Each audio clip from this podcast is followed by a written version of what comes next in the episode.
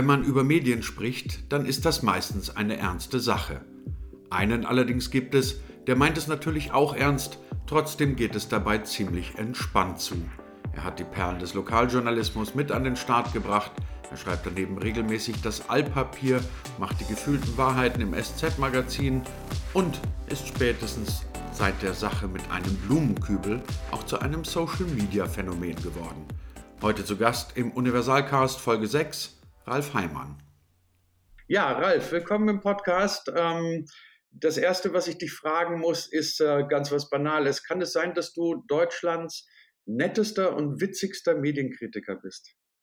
Jetzt äh, überrollst du mich direkt mit der, mit der äh, ersten Frage. Das ist ja ein nettes Kompliment, aber das kann ich beim besten Willen nicht glauben. Aber ist es nicht so, dass, sagen wir mal, Medienkritik in Deutschland ja immer so ein bisschen was Verbissenes an sich hat. Ne? Also man weiß dann also dem anderen erstmal nach, was er alles falsch macht. Ähm, und, und ähm, also gerade so Menschen wie Stefan Niggemeier, die können das ja auch alles bis ins letzte Detail belegen. Wahrscheinlich haben sie mit allem auch recht, was sie schreiben. Aber ich habe immer so ein bisschen das Gefühl, boah, das ist auch schon alles sehr verbissen. So, und jetzt kommst du und machst das eher so auf eine, so eine entspannte, nette Art. Hm, also ich stelle immer fest, dass Medienkritik eigentlich so gut wie niemand interessiert. Ne? Also das ist so ein, so ein Problem vielleicht. Ähm, also sollte man ja eigentlich denken, dass das, ähm, also so gut wie niemand ist natürlich auch nicht richtig, aber wenige Leute, ähm, man sollte eigentlich denken, dass das anders ist, weil ähm, also es ist eigentlich ein Thema, wo alle mitreden können, wie Fußball, äh, da, äh, oder Politik eben auch, da kriegt man am Rande immer was mit, man hat irgendeine Sendung gesehen oder liest auch irgendeine Zeitung, aber ähm, das habe ich schon vor Jahren festgestellt, als ich noch als Zeitungsredakteur gearbeitet habe, dass das gibt da so einzelne Menschen, ähm, in, mit denen man in so einer Zeitungsredaktion zu tun hat, die, äh, die so kritisieren, aber äh, das dominierende Gefühl ist eigentlich so, dass es den meisten egal ist. Ich weiß nicht, ob das gut oder schlecht ist. Für die Journalisten ist es sicher teilweise auch ganz gut. Naja, ich, also ich finde ja immer so ein bisschen, ähm, ah, wie soll ich sagen, das, das ist immer so hart am Rand zur, zur, zur Besserwisserei. Also ich denke mir das ganz oft bei, beim Bildblog beispielsweise, äh, für, die, für das du ja auch gelegentlich arbeitest. Ähm, da, das, das sind oft so Momente, wo ich mir denke, na ja, im Prinzip habt ihr recht, aber jetzt nehmt bitte den Zeigefinger wieder runter. Geht dir das auch so? Hm, also, das ist so ein zwiespältiges Gefühl. Einerseits gefällt mir so ein Zeigefinger natürlich auch, aber den nehme ich selber gar nicht so sehr wahr. Aber zum anderen glaube ich, man muss eben genau sein und da muss man eben auch auf Kleinigkeiten rumreiten, weil was natürlich wirklich problematisch ist, äh, ist, äh, wenn man ähm, über, über Medien pauschal spricht. Was ich zum Beispiel immer so ganz alarmierend finde, ist, wenn man in Kommentaren oder so liest, ja, die FAZ hat ja in letzter Zeit auch wieder an äh, Niveau verloren oder es wird auch alles schlechter.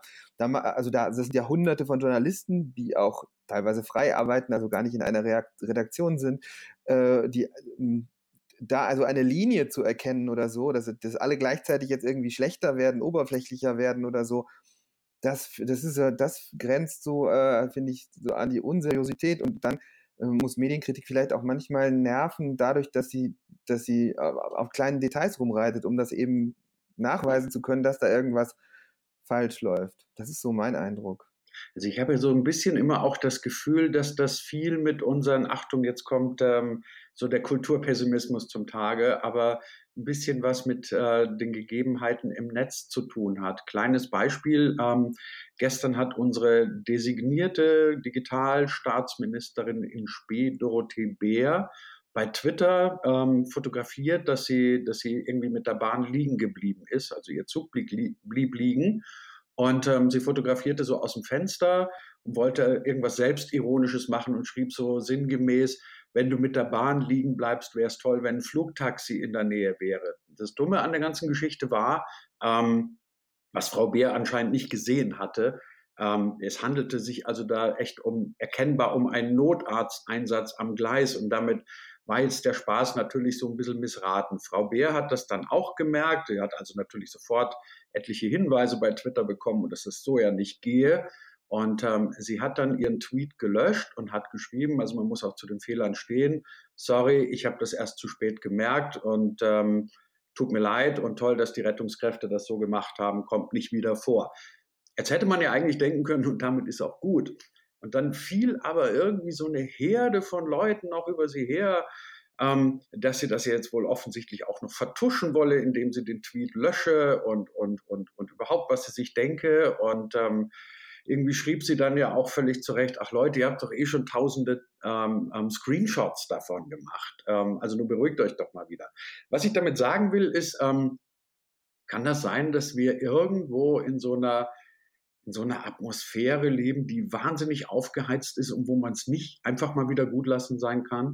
Hm, also ähm, ich habe das auch gesehen und ich habe das auch gelesen und ich ähm, habe da so mehrere Sachen gedacht. Also zum einen natürlich das, was du auch sagst, ja Mann, oh Mann, dann, ähm, wenn man dann einen Tweet schreibt und den wieder löscht und sagt, oh Gott, das war ein Fehler, dann muss es auch irgendwie gut sein.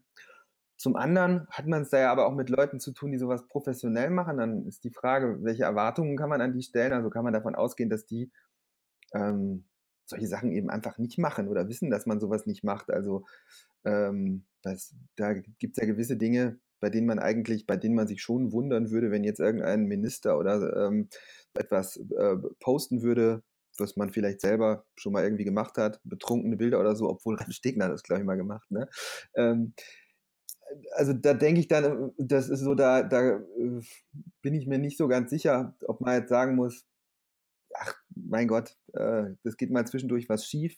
Ich tendiere eher dahin, weil man ja auch immer gerne möchte, dass Politiker ein bisschen menschlicher, freier sind oder so und, und nicht immer nur äh, mit ihrem Pressesprecher abgesprochene Tweets äh, veröffentlichen. Ja, ähm, aber zum anderen habe ich auch Verständnis dafür, äh, wenn, wenn Leute sagen, das ähm, kann doch nicht wahr sein, weil das ist ja nun gerade die Staatsministerin, die eben auch für diesen ganzen Kram zuständig sein sollte. Und vielleicht kann man da ein bisschen mehr Feingefühl verlangen. Gut, wobei ich mir immer denke, ähm, es war ja nicht so, dass sie das Feingefühl nicht gehabt hat. Sie hat es offensichtlich wirklich nicht gesehen. Das Foto auch gesehen, also das war ja nicht zu übersehen. Da standen ja mehrere Menschen auf dem Foto, die auch ganz deutlich zu äh, erkennbar äh, so, so ähm, äh, Sanitäter-Klamotten anhatten, oder? Also ich habe das. Also ich weiß auch nicht, ob ich das richtig eingeschätzt hätte. Man kann das ja im Nachhinein auch schwer sagen. Ich, ehrlicherweise, ähm, ich, bei mir ist es natürlich so, da ist die Aufmerksamkeit nicht, nicht so groß wie bei äh, Dorothee Bär, die jetzt gerade Staatsministerin geworden ist. Zwischendurch lösche ich auch mal einen Tweet, weil ich denke, ähm, das war jetzt irgendwie doof, daneben, der Witz den ich machen wollte, vielleicht gefällt mir nicht.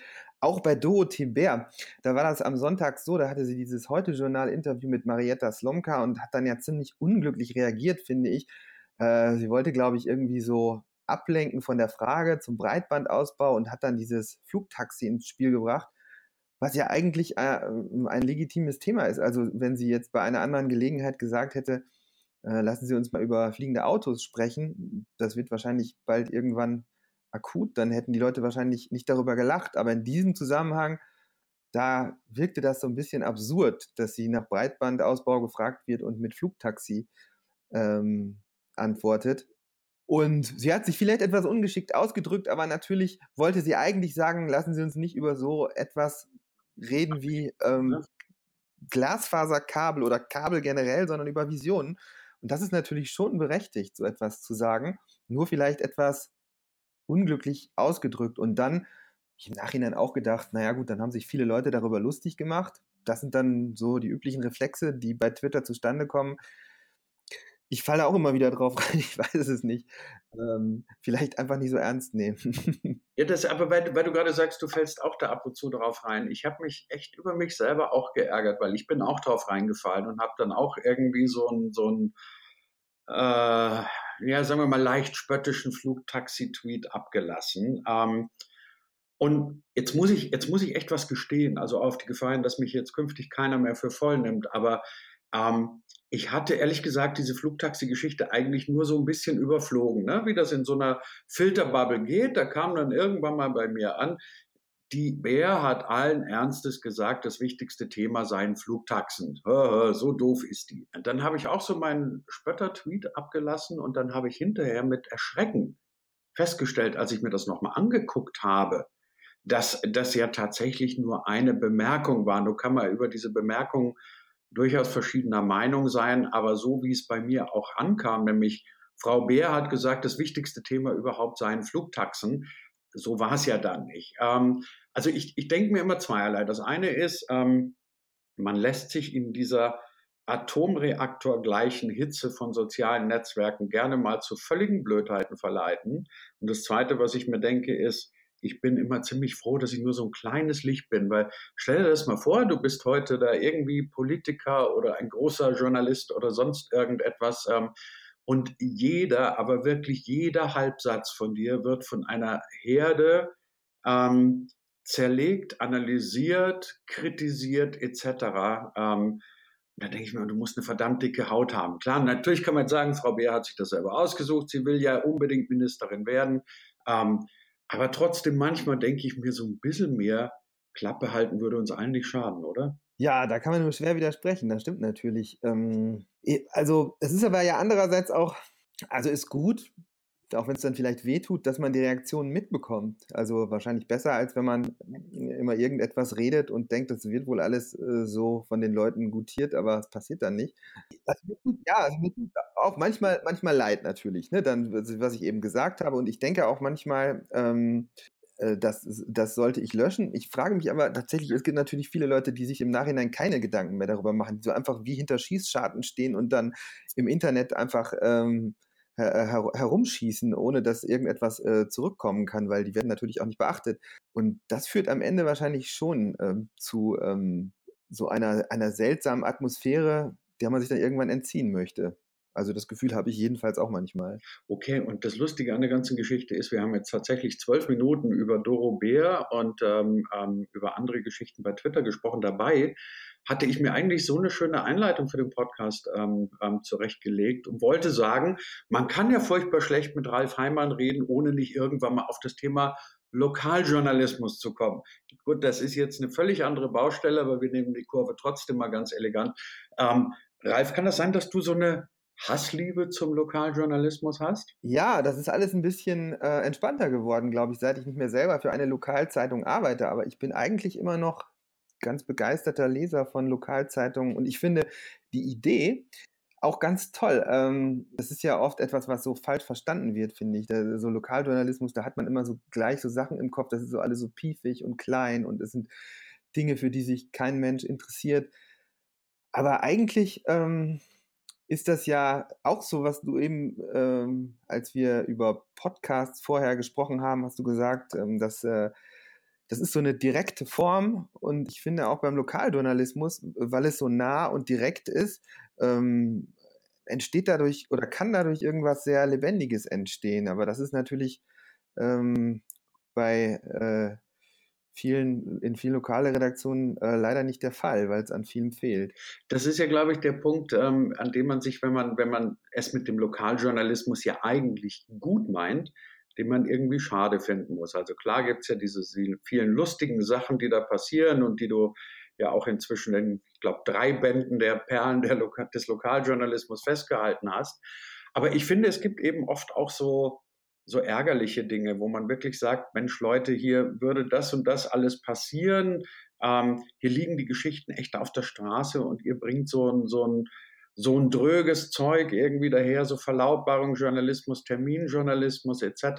Und das eigentlich Schlimme an der ganzen Geschichte ist, ähm, diese Kritik gibt es ja, glaube ich, inzwischen seit 40 Jahren. Das ist ja nur keine Kritik, die Jakobetz und Heimann frisch erfunden haben. Also warum ändert sich da eigentlich? Ja, das ist eine gute Frage. ich weiß es nicht.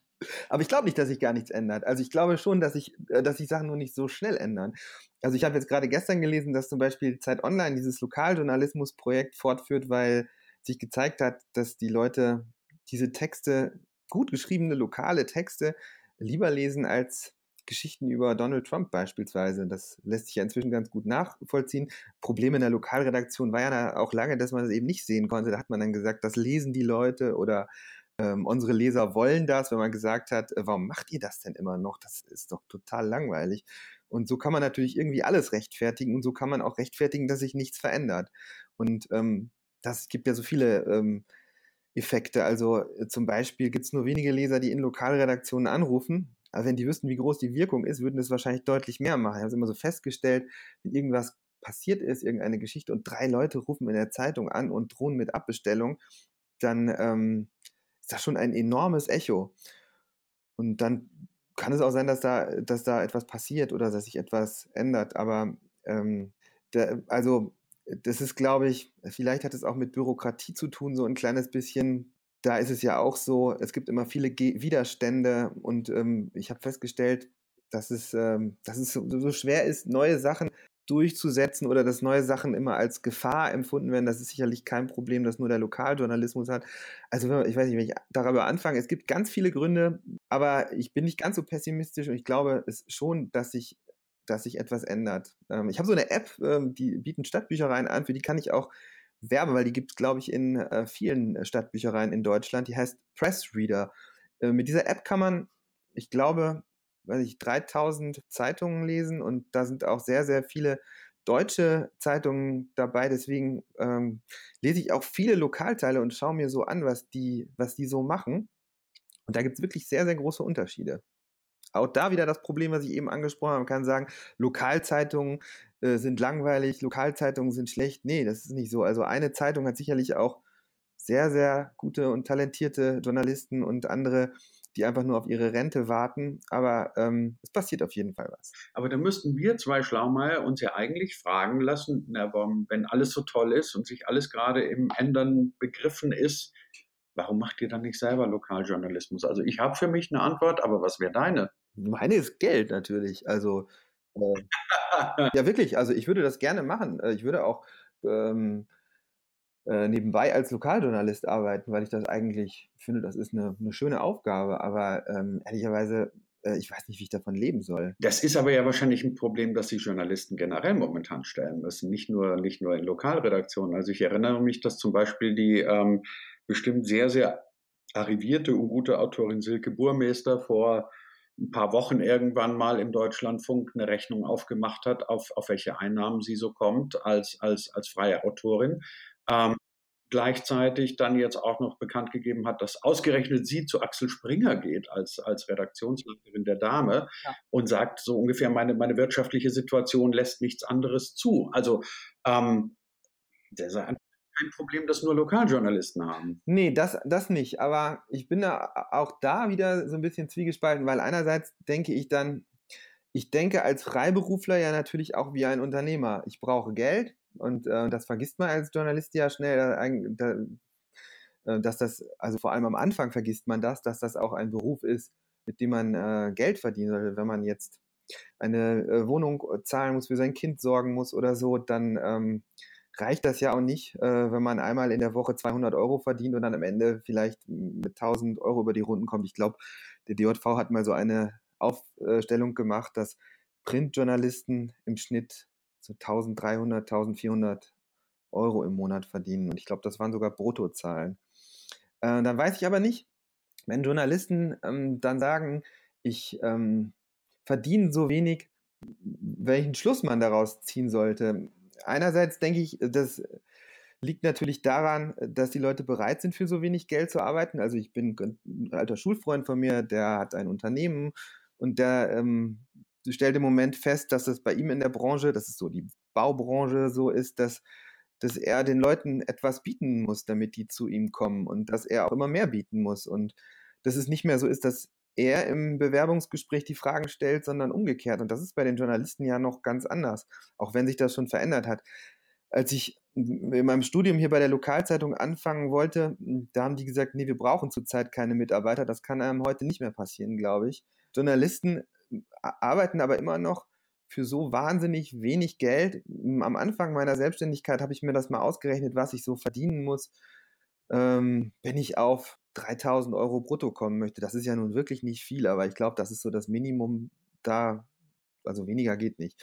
Aber dann brauche ich jeden zweiten Tag einen Auftrag für 300 Euro. Ähm, mindestens. Dann sind, glaube ich, noch nicht mal so Urlaube da drin und äh, also man muss ja noch einiges ähm, die Künstlersozialkasse will immer regelmäßig Geld haben und solche Sachen. Also das muss man alles so zusammenrechnen und das ist total utopisch, dass man jeden zweiten Tag von einer Redaktion 300 Euro kriegt. Und das dann auch noch jeden Tag. Ich glaube, Sascha Lobo hat mal gesagt, realistisch ist es, wenn, wenn man als Freiberufler so einplant, dass man zehn Arbeitstage im, im Monat verkaufen kann oder so. Und das ähm, stelle ich auch so ungefähr fest. Das haut wohl hin.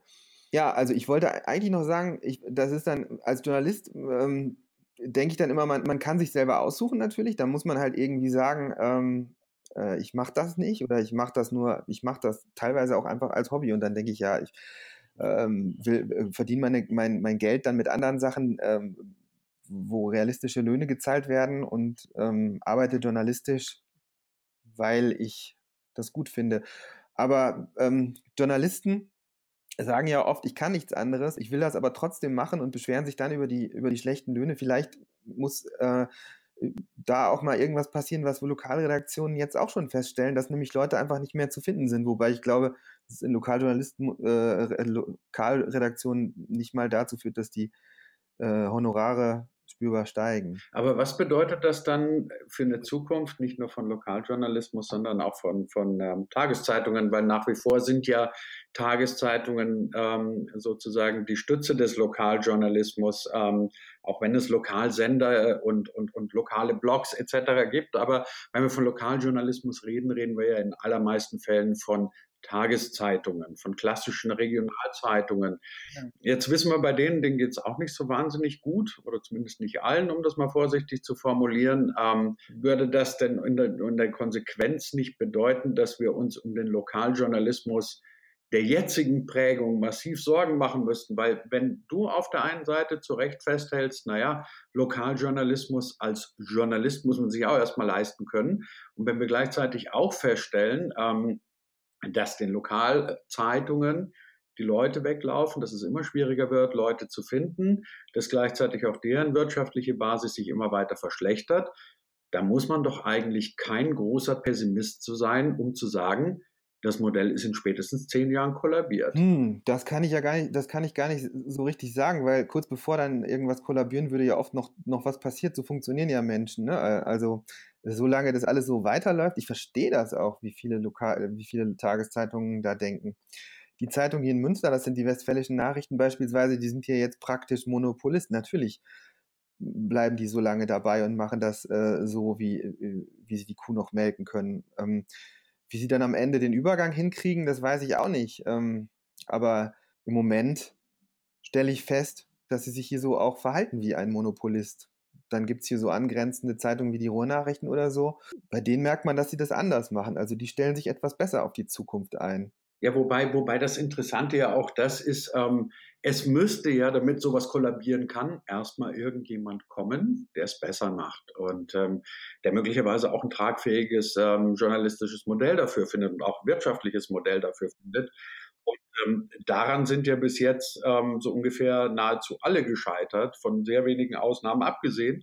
Also ich kann mich erinnern, vor, glaube vor drei Jahren auf der Republika waren auf dem Podium äh, vier äh, Geschäftsführer, Chefredakteure etc. von so hyperlokalen Blogs, so wie dieses, dieses, ähm, ist das Ding im, im, im Prenzlauer Berg und, und eines aus Hamburg. Genau. Das ist auch eine Sache, die ich, die, über die ich mir schon viele Gedanken gemacht habe, weil es gibt ja diese Horrorvision, dass Zeitungen aus Regionen verschwinden. In Amerika ist das ja Realität, da passiert das. Hier in Deutschland ist das eher noch nicht der Fall, aber die Frage wäre halt, was passiert dann? Denn ist, dann ist ja nicht alles zu Ende. Und bislang ist das Problem von ähm, Lokalblogs, äh, wie das ja auch von Tageszeitungen selber, ähm, dass sie nicht so viele Menschen erreichen, dass sie sich davon fin dadurch finanzieren können. Und wenn jetzt, ähm, sagen wir, in einer Region auf einmal gar keine Tageszeitung mehr äh, vorhanden ist, dann eröffnet das vielleicht auch neue Chancen, auch wenn das jetzt, ähm, wenn der Übergang dann natürlich schwer ist. Also, wenn man es etwas überspitzt sagen wollte, vielleicht verstopfen da auch viele Zeitungen einfach den Markt. Also äh, hier in Münster beispielsweise, da haben viele Menschen diese Zeitung aus Gewohnheit ähm, und die geben sich wirklich überhaupt keine Mühe. Ich kann mir aber trotzdem vorstellen, was ich eben schon gesagt habe, vielen Menschen ist das einfach so egal. Die Tageszeitung kommt morgens, das ist so ein Stück Gewohnheit wie Zähneputzen, da guckt man rein, steht wieder nichts drin, dann legt man es zur Seite, aber wenn man morgens keine Zahnbürste im Badezimmer findet, ist das auch blöd. Ne? Kann das denn einfach sein, dass Menschen, wenn es um Lokaljournalismus geht, ganz andere Maßstäbe oder vielleicht gar keine Maßstäbe anlegen, als wenn es, sagen wir mal, um den großen in Anführungszeichen Journalismus geht. Weil, ich meine, das, was du gerade schilderst, diese Gleichgültigkeit, die beobachte ich ja auch. Auf der anderen Seite denke ich mir, hallo, wenn du so eine durchschnittliche Regionalzeitung abonnierst, dann zahlst du im Jahr irgendwas zwischen 400 und 500 Euro dafür. Das ist ja eine Menge Geld dafür ist es doch dann eigentlich ein ganz erstaunliches Verhalten, wenn man so, wie du das gerade so schön geschildert hast, die Schultern sagt, da steht wieder nichts drin, blöd. Also einem Spiegel oder einer Süddeutschen würde man wahrscheinlich kündigen. Ja, ja, das ist äh, wirklich auch eine Frage, die ich so richtig gar nicht beantworten kann, weil ich, ich mich auch frage, ob Journalisten ähm, einfach andere Ansprüche an das Medium haben, wie ihre, ihre, ihre Kunden. Es gibt doch dieses Beispiel auch überregional, die Woche damals, das war doch auch so eine Zeitung, die war, wo alle Journalisten gesagt haben, Wahnsinn, aber hat sich auch irgendwie nicht durchsetzen können. Ich weiß nicht, woran das liegt. Das ist natürlich keine Lokalzeitung, aber bei Lokalzeitungen muss man diesen Trägheitsfaktor einfach mit einberechnen. Ich glaube, es gibt auch wenige Märkte, auf denen Zeitungen es geschafft haben, vom ähm, von der Zweitzeitung zum Marktführer zu werden, weil die Leute einfach dabei bleiben. Und ähm, also eine andere ähm, Erklärung als Ignoranz fällt mir so nicht ein. Also ähm, vielleicht ist es äh, zu aufwendig, die Zeitung abzubestellen. Und deshalb behält man sie dann. Aber andererseits fühlen sich ja auch viele mit ihrer Zeitung so ein bisschen verbunden. Das ist ja so, wenn man in so einer Stadt wohnt dann motzt man vielleicht auch ein bisschen rum darüber, was da so alles schief läuft. Äh, aber eigentlich, oder vielleicht auch, wenn man in einem Unternehmen arbeitet, aber eigentlich fühlt man sich ja schon verbunden damit. Und möglicherweise ist es auch mit einer Lokalzeitung einfach so. Die gehört irgendwie dazu. Das ist so ein Gefühl von Zuhause und, und Heimat. Äh, man erfährt da immer, also so etwas, was, was auch Menschen verbindet. Man erfährt, wer gestorben ist. Das erfährt man bislang ja auch noch in, in irgendwo anders äh, oder ab und zu findet man oben auf der Website so einen, äh, einen kleinen äh, Link, wo Trauer steht oder so. Ich weiß nicht, wie viele Leute das nutzen, aber ich erfahre immer noch aus der Zeitung, wer ähm, gestorben ist. So eine richtige Erklärung habe ich auch nicht. Aber wir haben schon mal darüber diskutiert. Ich ähm, weiß es nicht. Könnte es denn theoretisch sein, ganz ketzerisch gefragt, dass Menschen Lokaljournalismus gar nicht für voll nehmen und auch gar nicht als richtigen Journalismus betrachten, sondern als ja, so wie du das gerade auch geschildert hast, ähm, als etwas, was einfach dazugehört, weswegen man da zum einen gar nicht die Kriterien anlegt, die man an, an in Anführungszeichen richtigen Journalismus anlegen würde. Zum Zweiten, weil man ja zum Lokaljournalismus auch ein bisschen ambivalentes Verhältnis hat, nämlich klar erwarte ich von Journalisten normalerweise, dass sie auch mal Missstände aufdecken etc. Und das große Aber ist aber, aber nicht bei uns. Kann das sein, dass es einfach, einfach so ein paradoxes Verhältnis ist und würde daraus nicht folgern, dass man jedem Verleger, Achtung, jetzt sage ich den Satz, der der Albtraum jedes Medienkritikers und Digitalberaters ist, dass man jedem Verleger sagen sollte, macht einfach genau so weiter wie bisher. Ja, kann man, kann man machen, glaube glaub, dann verliert man nur die Leute, die ähm, so, ähm, die so viele andere Sachen, also im Grunde alle Leute unter, weiß ich nicht, unter 60 ähm, mittlerweile fast ja schon. Ne? Das, es ist ja so, die Konkurrenz ist ja so groß, man, man, es fällt ja gar nicht auf, wenn man dann die Lokalzeitung nicht mehr liest. Man muss die Leute ja irgendwann dazu bringen, so etwas überhaupt zu abonnieren. Äh, wenn man, also man hat jetzt eine, eine Generation, äh, die noch gut versorgt sind mit Tageszeitungen, aber dann kommen die nach, die das gar nicht mehr interessiert. Und wenn man dann einfach das weitermacht, dann muss man ja irgendwann auch mal so einen Ansatz finden, um die zu Abonnenten zu machen. Aber ich glaube, da fängt es schon an. Das ist nämlich zum Beispiel eine Sache, ich, dieses Abo-Modell, das, das ist ja, also das lohnt sich ja im Grunde nur noch dann, wenn man dadurch finanzielle Vorteile hat. Also wenn man jetzt sagt, gut, wenn ich die Zeitung jeden Tag bekomme, ähm, dann, äh, dann ist sie billiger. Früher war es ja so, äh, dann hatte das noch den Vorteil, dass man auch nicht zum Kiosk laufen musste und dann war sie morgens im Postkasten. Aber das hat sich ja erübrigt. Also wenn man die beispielsweise morgen, morgens runterlädt aufs, aufs Tablet oder so, äh, ich, ich will kein Lokalzeitungsabonnent sein, weil ich jeden Morgen gar nicht die Zeit habe, die zu lesen. Ich ähm, möchte die gerne morgens runterladen, beispielsweise, wenn ich die gerne haben möchte. Äh, aber ähm, das, also meine Lokalzeitung beispielsweise äh, auf meinem Android-Handy ist das nicht möglich. Da muss ich Abonnent werden und die Digitalausgabe, die auch genauso teuer ist wie die ähm, äh, Papierausgabe, äh, kaufen. Mit mir können Sie es ja machen. Ich bin ja hier auf einem Monopolistenmarkt. Ja, in, in der Tat. Aber auf der anderen Seite, was ich mich in letzter Zeit zunehmend mehr frage, ist, sind wir nicht gerade so ein bisschen, nicht nur in Sachen Journalismus, sondern auch wenn es um, um Social Media oder überhaupt um, um die Digitalisierung geht, wieder auf einem vorsichtigen Rückzug und erkennen so langsam, dass auch nicht alles Gold ist, was da mal irgendwann geglänzt hat. Also mir fallen zum Beispiel diese ganzen Debatten ein ähm, um äh, soziale Netzwerke, wo also auf einmal Leute, die Facebook irgendwann mal programmiert haben, plötzlich sagen, eigentlich haben wir da ein Teufelswerkzeug in die Hand gesetzt. Ähm, es gibt immer mehr Autoren, und das sind keineswegs Digital-Pessimisten, die sagen, Leute, hört auf, euch ähm, permanent über, über Push-Meldungen und anderes Zeug zuzumüllen, sondern konzentriert euch auf das, was wesentlich ist. Und ähm, es gibt natürlich auch eine Menge Leute, die sagen, ähm, das ist doch gar nicht so schlecht, wenn eine Redaktion die Vorauswahl vornimmt oder dir ein, ein Produkt vorsetzt, weil wenn du alles immer nur personalisiert etc. bekommst, dann lebst du ja in einer Filterbubble. Also ich habe so ein bisschen den Eindruck, diese, diese große Digital-Euphorie, mit der wir es noch vor ein paar Jahren zu tun hatten, ist inzwischen einer gewissen Skepsis gewichen. Kann das sein? Hm.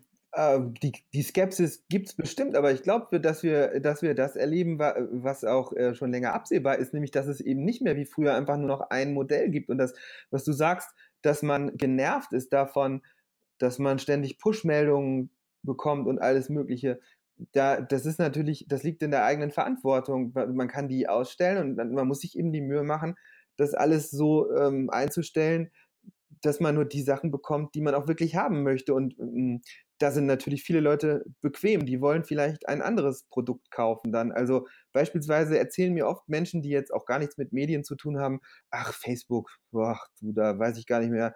Da, ich sehe da nur Mist. Und dann denke ich immer, da kann Facebook aber gar nichts für. Ich habe mir das mit viel äh, Mühe so zusammengestellt, dass ich genau die Sachen da finde, die ich ganz gerne haben möchte. Und wenn ich Facebook aufmache, da finde ich auch selten Quatsch, den ich, ähm, den ich nicht lesen möchte oder so, sondern eigentlich immer nützliche Sachen. Und wenn ich Quatsch finde, dann, dann kann ich die Leute ja ausblenden. Also, das ist vielleicht, wir gehen da mit einer Herangehens, also wir gehen da so mit einer Erwartung ran, die vielleicht zu früher passt, aber wir finden uns jetzt in einer anderen Zeit und da müssen wir auch selbst vielleicht ein bisschen mehr machen. Äh, aber zwischendurch kann es natürlich zu einem Gefühl der Genervtheit kommen. Das kenne ich auch, dass man da so denkt, so, oh Gott, jetzt irgendwie, ähm, das ist so, jetzt bin ich überdosiert und jetzt muss ich das alles mal irgendwie ausstellen. Aber das geht ja zum Glück. Ja, ich glaube, das wirklich Entscheidende ist ja auch, dass man, dass man ähm, diese ganzen, wie soll ich sagen, diese ganzen Faktoren, die irgendwann mal zu einer Sucht oder zu Suchtverhalten führen, ähm, tatsächlich frühzeitig ausblendet. Also ich meine, Facebook beispielsweise oder überhaupt ein soziales Netzwerk hat ja, hat ja kein Ende. Also du kannst dich theoretisch auch 24 Stunden am Tag hinsetzen und scrollen und scrollen und scrollen. Das muss man wahrscheinlich tatsächlich in den Griff kriegen. Ich glaube, dass es auch wichtig ist, dass man speziell jüngeren Leuten ähm, ähm, wirklich immer wieder sagt, Leute, passt auf, das kann auch einfach süchtig machen. Ne? Ähm, aber das Interessante an der ganzen Geschichte ist ja, du gehörst ja zu denjenigen Journalisten, die es geschafft haben, so eine, äh, so eine Social Media Existenz aufzubauen. Also ich glaube ja, dass, dass du einen beträchtlichen Teil deiner, deiner Reichweite und auch deiner, deiner Inhalte, die du publizierst und beispielsweise auch die, die, die Perlen des Lokaljournalismus ganz massiv ähm, durch den gezielten guten Einsatz von, von Social Media ähm, erreicht hast. Also solltest du nicht besser Social Media Berater für Redaktionen werden? Ja, Berater wird man ja immer erst dann, ähm, wenn man äh, äh, keine Ahnung. Du machst du, bist du, du machst auch als Berater, oder? Ja, also ich, ich, ich würde gerne die Antwort ziehen. Dazu Bitte? Bildes. Ich okay. das Geld. Ja, dann lasse ich mir noch zwei Jahre und dann werde ich äh, Social Media Berater. Ich weiß es nicht. Nee, ich äh, habe im Moment noch Freude daran, das selber zu machen. Nee, ich habe keine Antwort. Ich weiß es nicht. Äh, ich ähm, mache andere Sachen. Ich mache den ganzen Tag irgendetwas und habe keine Gedanken mehr darüber äh, gemacht, ähm, das auch noch anzubieten.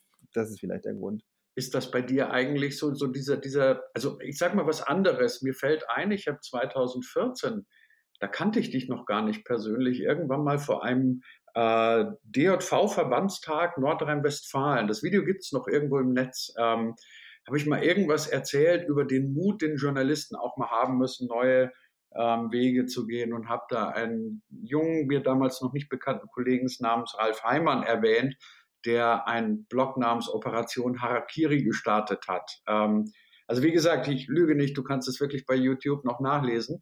Ähm, äh, nachlesen, siehst du, der Zeitungsmann in mir, nachschauen. Ähm, das Interessante finde ich bei deiner Entwicklung ist so, du bist so auf einmal von diesem einen Typen, das, wo, wo man gesagt hat, hey cool, der schmeißt seinen Job und macht jetzt irgendwie Harakiri, ähm, zu einem sehr präsenten ja, Autoren, Journalisten, Social Media Phänomen etc. geworden. Da müsste man ja eigentlich meinen, da lag irgendeine Strategie dahinter. Aber wenn ich dich so reden höre, habe ich den Verdacht, es gab gar keine. Kann das sein? Nee, das also eine, eine, es gab keine Strategie in dem Sinne, dass ich gesagt habe, ich möchte jetzt genau das und das machen, sondern ich bin einfach so vorgegangen, dass ich geguckt habe, was funktioniert und was nicht. Und das, was nicht funktioniert, habe ich nicht weitergemacht und das andere schon. Und das ist auch immer noch so. Also deswegen kann ich da, also eine, ich weiß nicht, ob das, kann man das auch Strategie nennen? ich habe so ein paar Sachen, so ein paar Grund, Grundregeln oder so, wo ich immer denke, da sollte ich mich irgendwie dran halten. Das klappt bislang auch ganz gut, nur ich denke natürlich auch immer so dynamisch, dass ich, äh, also beziehungsweise ich versuche so zu denken, dass ich immer denke, verlasse ich nicht darauf, dass es immer klappen wird. Was ich zum Beispiel auch so herausgefunden habe, ich arbeite eigentlich nur mit Leuten zusammen, die ich nett finde. Ähm, das vielleicht, ich weiß nicht, vielleicht ist das auch gerade eine Illusion, dass das klappt oder so, aber das, das klappt jetzt schon seit, seit Jahren irgendwie. Ähm, ich versuche auch, also es gibt ja so Networking-Veranstaltungen oder so, wo, wo Leute dann sagen, was machst du denn? Vielleicht kann man sich später nochmal gebrauchen oder so. Da habe ich gar keine Lust zu, weil ich immer denke, wenn man sich nicht nett findet und nicht auch mal irgendwie ein Bier miteinander trinken kann oder so, dann wird man sich auch nicht empfehlen und dann wird man auch keinen Spaß haben, damit zusammenzuarbeiten und ähm, ich, ich, also ich wundere mich oft, dass das klappt, aber bislang klappt das eigentlich. Vielleicht ähm, ist das ein Zufall, aber das sind so zwei Sachen, glaube ich, die ich versucht habe zu beherzigen. Also äh, das weitermachen, was gut funktioniert und versuchen, Leute kennenzulernen äh, oder mit Leuten zusammenzuarbeiten, mit denen ich mich gut verstehe.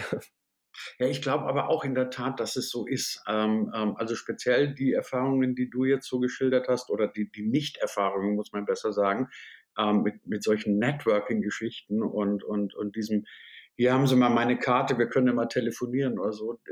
Man, man kommt ja nicht dran vorbei, aber meine Erfahrung war auch bis jetzt, das bringt dir überhaupt nichts. Also die meisten Karten, hallo liebe Hörer, gut zuhören, die ich bekomme, schmeiße ich eigentlich inzwischen weg. Mhm. Ähm, weil ich immer das Gefühl habe, okay, wenn ich mit jemandem kann, ist super, dann brauche ich aber nicht seine Karte. Und wenn ich mit jemandem nicht kann, dann sollte ich tatsächlich nicht mit ihm arbeiten. Also ich glaube, angewandte Lebenshilfe, ihr da draußen, ähm, das ist echt tatsächlich ein ganz wichtiger Faktor, gerade für, für uns Freiberufler, dass man sagt, arbeite nicht mit, mit, mit Leuten, wo du das Gefühl hast, das geht nicht. Oder um den großen Lemmy Kilmister zu zitieren, der hat immer gesagt, halte dich fern von Idioten. Ja, äh, und Udo Lindenberg sagt, glaube ich, halte dich von Spießern fern. Also irgendwas muss da dran sein. Aber ähm, also zumindest in einfachen Regeln, ich weiß es nicht. Also wir sollten vielleicht mal gemeinsam einen von diesen, von diesen Kalendersprüchen, Podcasts aufmachen, so für Journalisten, die sich selbstständig machen. Und wir hauen denen dann so die großen Banalitäten um die Ohren. Aber das Lustige ist, es ist manchmal wirklich so einfach. Ne? Also macht ja, so ganz so banal ist es ja auch nicht. Also es ist ja schon so, beispielsweise im Journalismus, was man braucht, ist Vertrauen zu Leuten. Also wenn man jetzt weiß, ich habe festgestellt, wenn ich Themen angeboten habe, beispielsweise in Redaktionen, wo ich niemanden kannte und erstmal erklären musste, dass ich das auch beruflich mache und jetzt nicht nur gerade eine Idee habe oder so, dann ist das meistens auch nicht so richtig was geworden. Aber was geworden ist das meistens, wenn ich mich irgendjemand empfohlen hat und ich dann für jemanden gearbeitet habe. Und äh, wenn sich dann so ein, ein Gefühl daraus entwickelt, dass man sich vertraut und dass man, dass der andere jetzt einen auch nicht für einen Idioten hält oder so, dann traut man sich auch mal irgendwie Ideen zu, äh, zu bringen, von denen man jetzt nicht so ganz überzeugt ist, äh, um einfach mal zu hören und dann zu schauen, wie man die Ideen vielleicht noch besser machen kann oder so. Also dieses Vertrauen erleichtert das Arbeiten, glaube ich, enorm. Und ähm, deswegen ist das auch, glaube ich, für mich ein, ähm, ein, ganz guter Weg, so eine Atmosphäre herzustellen, in der das Arbeiten ähm, Spaß macht und gut funktioniert. Wenn dich jemand fragt, wenn, wenn du so be, be, beschreib mal deinen Job oder das, was du tust, was sagst du dem eigentlich? Also meistens sage ich Journalist, ähm, weil das, glaube ich, äh, am wenigsten Nachfragen produziert. ich mache ja. Aber, ja. Du eigentlich mehreres, oder? So, so Autor, Journalist, so, so, oder du machst einfach nur die Sachen, die dir Spaß machen. Ja, also natürlich nicht nur die Sachen, die mir Spaß machen. Das, ich mache auch Sachen, ich ähm, möchte auch Geld verdienen und ähm, möchte nicht als Journalist arbeiten und dafür ähm, opfern, dass ich mir zwischendurch auch mal irgendetwas leisten kann wie einen Urlaub oder so. Also deswegen kann ich nicht nur vom Journalismus leben. Ähm, das mit den Büchern, das ist eben zeitweise so, wenn man eine gute Idee hat oder mal ein, ein Buch äh, schreibt, dann lässt sich mit Unterhaltungsbüchern auch Geld verdienen. Aber ich arbeite dann auch als Texter beispielsweise oder was ich nicht so gerne mache, sind so, so ähm, PR-Sachen, ähm, äh, wo, wo, ich, wo ich denke, ähm, ich finde das nicht so gut. Also ähm, ich kann es auch nicht anders beschreiben. Also das Gefühl ist irgendwie wichtig. Ich gucke dann, ähm, wenn mich das irgendwie interessiert und ich mich nicht verbiegen muss, dann, dann mache ich das. Das ist ja immer die interessante Frage, weil du gerade PR noch ansprichst. Darf ein Journalist PR machen? Die große Grundsatzfrage. Ja, äh, also wenn mir jemand erklären kann, wie das ohne, ohne solche Sachen geht, also ohne sozusagen Auftragstexte oder so, ähm, dann ähm, bin ich da gerne bereit, mich auf eine Diskussion einzulassen oder so. Aber ich bin da eigentlich ganz, ganz transparent. Ähm, wenn ich für jemanden arbeite, dann, dann sage ich dem äh, auch, für wen ich sonst noch arbeite, äh, also wenn ich für Redaktionen arbeite, so dass es da keine Konflikte gibt und achte da natürlich selber drauf, vor allem weil man als Medienjournalist oder wenn man äh, medienjournalistische Sachen schreibt und bei anderen darauf schaut, dann sollte man ja zusehen, dass man selber sauer bleibt natürlich. Aber ähm, ja, ganz, um ganz ehrlich zu sein, ich äh, nur, wenn ich nur mit Journalisten, nur als Journalist arbeiten würde, dann würde ich manchmal so 1000 Euro im Monat verdienen.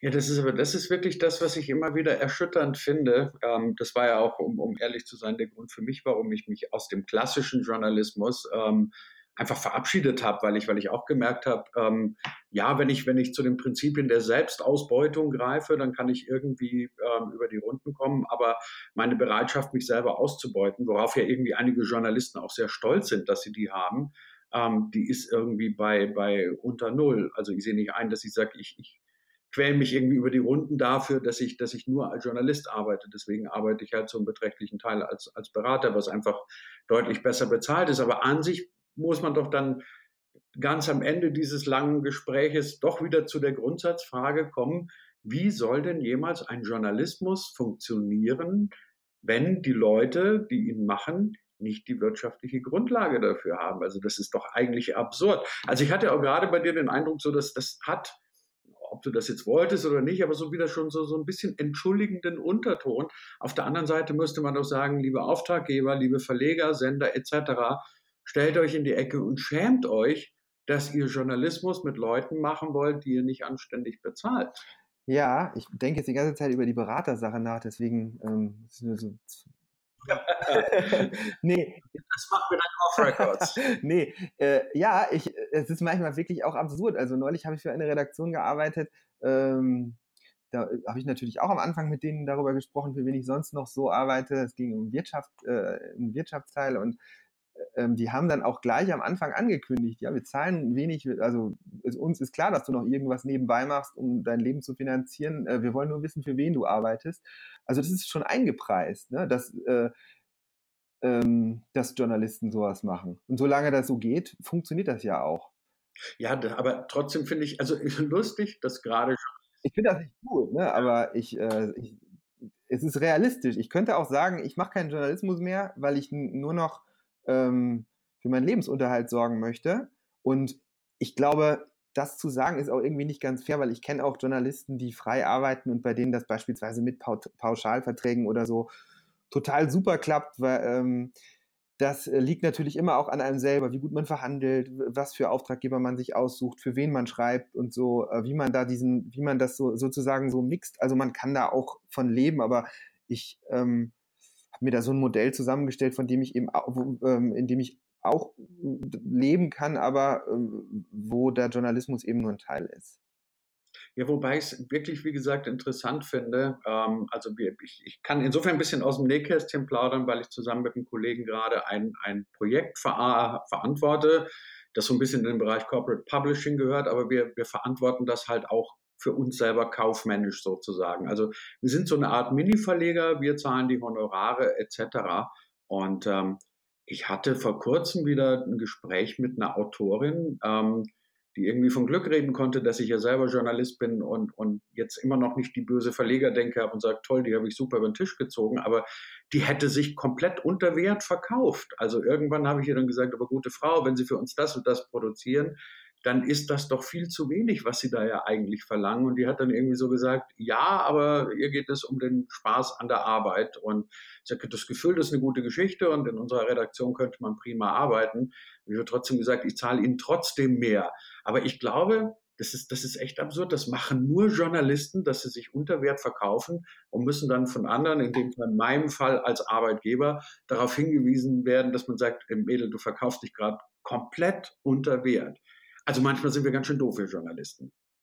Ja, natürlich. Ich denke das auch oft, ne, dass ich das so mache, aber ich, also, dass ich dann denke, boah, ja Gott, da hast du dich jetzt drauf eingelassen oder so, das ist echt ein mieser Preis. Aber andererseits, ähm, ich kann dann auch nur sauer auf mich selber sein, weil ich, äh, ich kann ja selber verhandeln und ich nehme eigentlich nichts an, wo ich, wo ich mich wirklich unwohl mitfühle. Also Sascha Lobo hat mal irgendwann gesagt, ich arbeite entweder für sehr viel Geld oder für äh, gar nichts. So, so ganz radikal äh, bin ich nicht da. Also ich ähm, arbeite ähm, für ordentliche Honorare ähm, und im Journalismus ähm, meistens für schlechte und auch für ähm, äh, Honorare, wo ich jetzt, also wenn ich jetzt eine gute Sache, wenn ich denke zum Beispiel für Bildblog zu arbeiten, ist eine gute Sache, und dann ist es auch okay, wenn ich da denke, dass es äh, jetzt nicht so super einträglich, wie als wenn ich für eine äh, Bank arbeiten würde oder so. Aber äh, selbst Journalismus, äh, selbst ähm, äh, Bildblog äh, zahlt gar nicht so schlecht, wie man jetzt denken würde, im Vergleich zu Online-Medien beispielsweise. Also ähm, ja, wir sind selber schuld, wenn wir für solches, für, für so viel Geld arbeiten. Ähm, und großes Verständnis habe ich dann auch nicht für Kollegen, die jammern und, äh, und sagen, äh, ich habe ja nichts anderes gelernt oder so. Äh, am Ende geht es ums Geld verdienen und das müssen auch Journalisten sich selber eingestehen und es geht nicht darum, immer nur so die Erfüllung im Job zu finden. Und ähm, wenn das nicht geht und jeder nur so seinen eigenen Kram macht, ich meine, wir sind ja auch alle sehr, sehr schlecht organisiert. Ne? Also, dass äh, Journalisten, dass freie Journalisten da mal irgendwas durchgesetzt hätten. Ich kenne viele, die sagen, ich arbeite jetzt in Redaktionen, das seit 20 Jahren äh, da, gibt es seit 20 Jahren die gleichen Honorare oder so. Das, das ist ja so üblich. Ne? Und es ist auch bei Lokalredaktionen ein, ein Problem. Da sitzt teilweise ein Redakteur in einer überregionalen Redaktion, der seit längerem da ist oder so, der verdient fast 70.000 Euro, wenn, wenn die Tarifverträge noch gezahlt werden, was manchmal ja der Fall ist. Und dann arbeitet da ein Reporter, ein freier Reporter, der vielleicht die gleiche Ausbildung hat, aber sich irgendwann entschieden hat äh, oder also entschieden hat, freiberuflich zu arbeiten oder vielleicht rausgeworfen worden ist, was auch immer. Und der arbeitet dann für 50 Euro am Tag plus Fotos und kriegt dann am Ende 80 Euro oder so vielleicht. Also zu der Zeit, als ich noch bei der Lokalzeitung gearbeitet habe, da waren die Tagessätze da bei 90 Euro und einmal hat ein Kollege, der es nicht nötig hatte, es auf 130 Euro hochgehandelt und der galt dann schon als Wucherer. Und äh, ich, äh, ich habe das äh, rausgerechnet, dass das Minimum für mich ist 300 Euro am Tag. Darunter lohnt sich es eigentlich nicht ähm, wenn ich ein bestimmtes Minimum verdienen will. Aber das ist halt auch eine Überzeugung, die sich durchgesetzt hat. Man kann als freier Journalist, als Freiberufler oder als Unternehmer eben selber sich aussuchen, für wie viel Geld man arbeiten will. Man muss nur eben sich klar machen, dass das, was man da macht, viel Geld wert ist. Also wenn ich jetzt zum Beispiel einer meiner äh, besten Freunde hier, ähm, der, der, ist, der arbeitet als äh, Werbetexter, ähm, da sind ganz andere Tagessätze und äh, Honorare äh, üblich. Also das fängt da bei 600 Euro am Tag an und das geht dann hoch bis 1000 Euro oder so. Und das ist jetzt nicht nur so, dass, dass die Leute das sagen, aber in Wirklichkeit für 300 Euro arbeiten. Ähm, das ist natürlich einfach eine andere Branche, aber ähm, es kann ja vorkommen, dass man beispielsweise einen Text schreibt und den an eine Lokalredaktion liefert und den gleichen Text oder in, in ähnlicher Form theoretisch auch noch für ein irgendein Corporate Publishing Produkt oder so, also jetzt nur mal ganz hypothetisch, dann würde man bei der Lokalredaktion möglicherweise 40 Euro dafür kriegen und bei irgendeinem Corporate Publisher 1000 oder so, wer weiß. Ne? Also ähm, das ist nicht so abwegig, dass es da so große Preisunterschiede gibt. Dessen muss man sich bewusst sein und das habe ich auch erst so nach und nach gelernt. Ich habe mich auch mal, also mich runterhandeln lassen oder so, wo ich nachher gedacht habe, hm, das war eigentlich nicht gut und ähm, äh, aus Fehlern gelernt. Ich bin aber immer dankbar darüber, wenn man hm, wenn man mir geholfen hat und, und offen war äh, und Kollegen mir Tipps gegeben haben. Deswegen rede ich auch ganz gerne immer offen über Geld. Also das finde ich, das sollten Journalisten auch machen, weil nämlich auf der anderen Seite, also weil, weil hm, also sonst wird man regelmäßig über den Tisch gezogen. Ja, erstens das und zweitens empfehle ich bei sowas wirklich immer ein sehr gesundes Selbstbewusstsein. Ähm, also wenn wir schon sehr offen über Geld und Strategien reden, ich mache das inzwischen auch mit meinen Auftraggebern, ähm, dass ich ihnen, dass ich ihnen erstens sehr klar kommuniziere, was ich gerne hätte. Also ich frage nie, was zahlen Sie denn, sondern ich sage immer als erstes, was hätte ich denn gerne? Und im Regelfall, entweder zahlen Sie es oder Sie sagen dann, nee, also wenn es Ihnen nicht passt, nee, das können wir nicht zahlen, dann kann man immer noch nachfragen, ähm, okay, was könnt ihr denn dann zahlen? Aber ich würde immer empfehlen, Heft des Handelns in der Hand behalten und nicht fragen, was zahlen sie denn so, so, so ganz verhuscht. Ne? Das Zweite, ähm, eine Bekannte von mir ist Rechtsanwältin und ähm, ja, die erzählt mir dann, dass sie so einen Stundensatz von äh, roundabout 200 Euro hat. Das rechnest dann mal acht, dann bist du bei 1600 Euro. Ähm, Tagessatz, das ist zwar auf der einen Seite sehr stolz, aber auf der anderen Seite denke ich mir, wenn du heute wirklich ähm, Beratung, Projektmanagement, aufwendiges Ding machst, dann sehe ich nicht ganz, warum das weniger wert sein sollte als die Arbeit von einem Steuerberater oder von einem Rechtsanwalt. Aber ich habe immer so ein bisschen den Eindruck, Journalisten fehlt es da so ein bisschen dran und sie schämen sich fast so, Forderungen zu stellen oder über Geld zu reden. Und du, wenn ich dann auf der anderen Seite höre, dass ähm, irgendwelche Verlage immer noch mit, was ihnen ja herzlich vergönnt sei, ich bin um Gottes Willen kein Sozialist, aber wenn ich dann höre, dass Verlage ganz stolz erzählen, dass sie Umsatzrendite von 15 oder 20 Prozent haben, das ist hochgradig erfreulich für den Verlag, aber ich finde, dann kann man als Journalist oder auch als Berater oder als was auch immer angemessene Forderungen stellen. So, die Moralpredigt des heutigen Tages. Aber das ist tatsächlich so ein Punkt, wo ich mir oft denke, oh Leute, kommt Brust raus. Ähm, verkauft euch doch nicht so komplett unter Wert. Ich ehrlich, Aber das eigentlich Schlimme ist. Ich habe da also einen resignierten Gedanken oft auch bei, viel, bei einigen Redaktionen oder so, da denke ich einfach, ich mache da, also ähm, ich nehme das nicht als, als, äh, als Einnahmequelle ernst sozusagen. Also ich denke, äh, ob die mir jetzt für die fünf Tage, die ich da arbeite, 600 Euro zahlen oder nicht, das kann mir egal sein. Ähm, dass weil wenn ich das mache, dann feilsche ich nachher wieder um 100 Euro und dann fühle ich mich schlecht oder so. Dann äh, verbuche ich das eher als Marketingaufwendung oder so. Dann sehe ich zu, dass ich für Medien arbeite, die irgendwie sichtbar sind oder so und äh, versuche dann damit auch andere Aufträge zu kriegen, weil das ist ja auch eine Möglichkeit.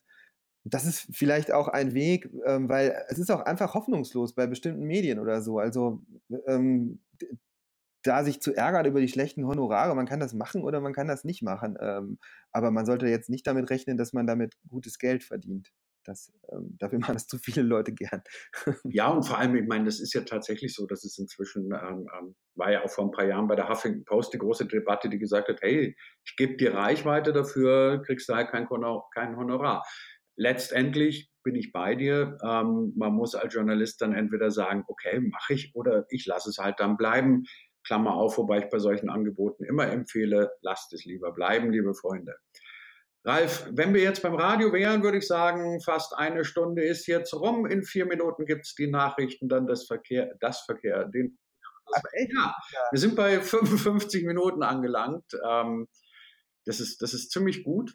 Ähm, beziehungsweise ich fand es war jetzt ein wilder Ritt durch ganz viele Themen. Auf der anderen Seite zeigt es, wir arbeiten in einer unglaublich spannenden Branche, oder? Weil sonst wären es ja spätestens nach 30 Minuten der Stoff ausgegangen. Ja, da kann man lange drüber reden. Das ist natürlich ähm, manchmal aber auch etwas ernüchternd, weil man denkt, man, man, man, dreht sich schon so seit Jahren irgendwie im Kreis herum und kommt da auch kein wirklich großes Stück weiter. Das, ähm, das ist dann vielleicht die, die, die Ursache dafür, dass ich bei manchen Dingen so ein bisschen resigniert bin und denke, da ärgere ich mich jetzt gar nicht mehr drüber. Ich mache das jetzt einfach und mache mir keine Gedanken mehr darüber, ob das sich verbessern lässt oder, oder nicht das ist auch, glaube ich, ein, äh, so ein Gefühl, das in Lokalredaktionen oft vorherrscht, wo du eben am Anfang gesagt hast, äh, wieso ändert sich da nichts? Ja, man stellt da irgendwie fest, es ändert sich seit Jahren nichts und irgendwann ma macht man sich auch nicht mehr äh, kaputt, indem man sich selber immer aufreibt und sich darüber ärgert, sondern dann findet man sich halt einfach da äh, mit ab und das ist halt oft keine ähm, gute Entscheidung, wenn es darum geht, gute Arbeit zu machen. Ne? Auf der anderen Seite, wenn sich nichts ändert oder nur wenig ändert, dann gibt es ja großartige Perspektiven für die Bände 4, 5 und 6 von den Perlen des Lokaljournalismus. Ich hoffe, du arbeitest noch an denen, oder? Ja, also äh, wir haben jetzt gerade Jörg und ich, Jörg macht das mit der Facebook-Seite äh, äh, dankenswerterweise äh, alleine, der hat das ja gegründet und so und wir, die Bücher machen wir immer zusammen. Äh, wir haben jetzt gerade das dritte Buch fertig und das kommt jetzt. Die brauchen dann immer recht lange Vorlauf, weil in so einem Verlag ja mal alles angekündigt werden muss und so mit Katalogen. Das dauert bis zum Ende des Jahres, dann kommt der dritte Band und dann müssen wir mal schauen. Also an dem äh, Material äh, mangelt es auf jeden Fall nicht. Da hätten wir im Moment noch was für drei oder vier, vielleicht sogar für fünf Bücher oder so. Kann, kannst du einen Spoiler noch machen? Was ist, sag mir, irgendeine nette Geschichte von Band 3? Was, was ist deine Lieblingsüberschrift oder Foto oder was auch immer? Äh, ach, das ist gar nicht in Band 3 drin, sondern gestern, ich weiß nicht, ob du das mitbekommen hast, hier in Münster gab es eine, eine Meldung in der Zeitung, Dach, Dachpfanne schon seit Wochen lose auf der Kirche. Das, da wollte, glaube ich, jemand mal gucken, ob der Blumenkübel-Dings noch geht, oder? Nee, nee, nee, nee, nee, das ist schon ernst gemeint. Das kann ich bei manchen Autoren auch, glaube ich, einschätzen, ob das jetzt, äh, das gibt's auch, ne? Die schicken uns das dazu und sagen so, das haben wir mal ausprobiert oder beziehungsweise manchmal sagen sie es auch einfach nicht. Ja. Aber also da, mir fällt jetzt kein, äh, kein einzelner äh, Ausschnitt ein. Äh, es gibt aber, ich kann mich doch daran, erinnern, daran erinnern, wir vor kurzem zusammengesessen haben, uns die alle nochmal angeschaut haben und die Bildunterschriften dann durchgegangen sind. Und ähm, das ist wirklich die allerschönste Form von Arbeit, sich nachmittags hinzusetzen, so drei, vier Stündchen diese Ausschnitte anzuschauen, äh, die Arbeit mit den Bildunterschriften schon hinter sich zu haben und dann sich am Ende noch ein Bier aufzumachen und äh, das gute Gewissen zu haben, gerade Geld verdient zu haben. Also wenn das jeden Tag so ginge, äh, wäre das schon optimal, aber da arbeite ich noch dran, dafür ein Modell zu entwickeln. Geld hast du jetzt in der letzten Stunde nicht verdient, aber du kannst dich, glaube ich, jetzt, oder ich hoffe es zumindest mit dem guten Gefühl, ein Bier aufmachen, sagen, ich habe jetzt ähm, eine Stunde Podcast abgefeiert, abgesprochen, abgedreht, kann man ja nicht sagen. Ähm, ich hoffe, wir sehen uns spätestens auf der Republika in Berlin. Dann werden wir Sascha Lobo mal fragen, wie das genau ist mit dem Geld verdienen. Und ähm, vielleicht fällt uns ja dann miteinander noch ein hübsches, ähm, ein hübsches Format ein, mit dem wir die Leute dann wieder beglücken. Ralf, ganz vielen Dank, dass du dir die Zeit genommen hast, eine Stunde lang jetzt quer durch die Medienlandschaft mit mir zu galoppieren. Und ähm, er schreit nach Wiederholung. Vielen Dank. Dank dir, hat mir auch sehr viel Spaß gemacht.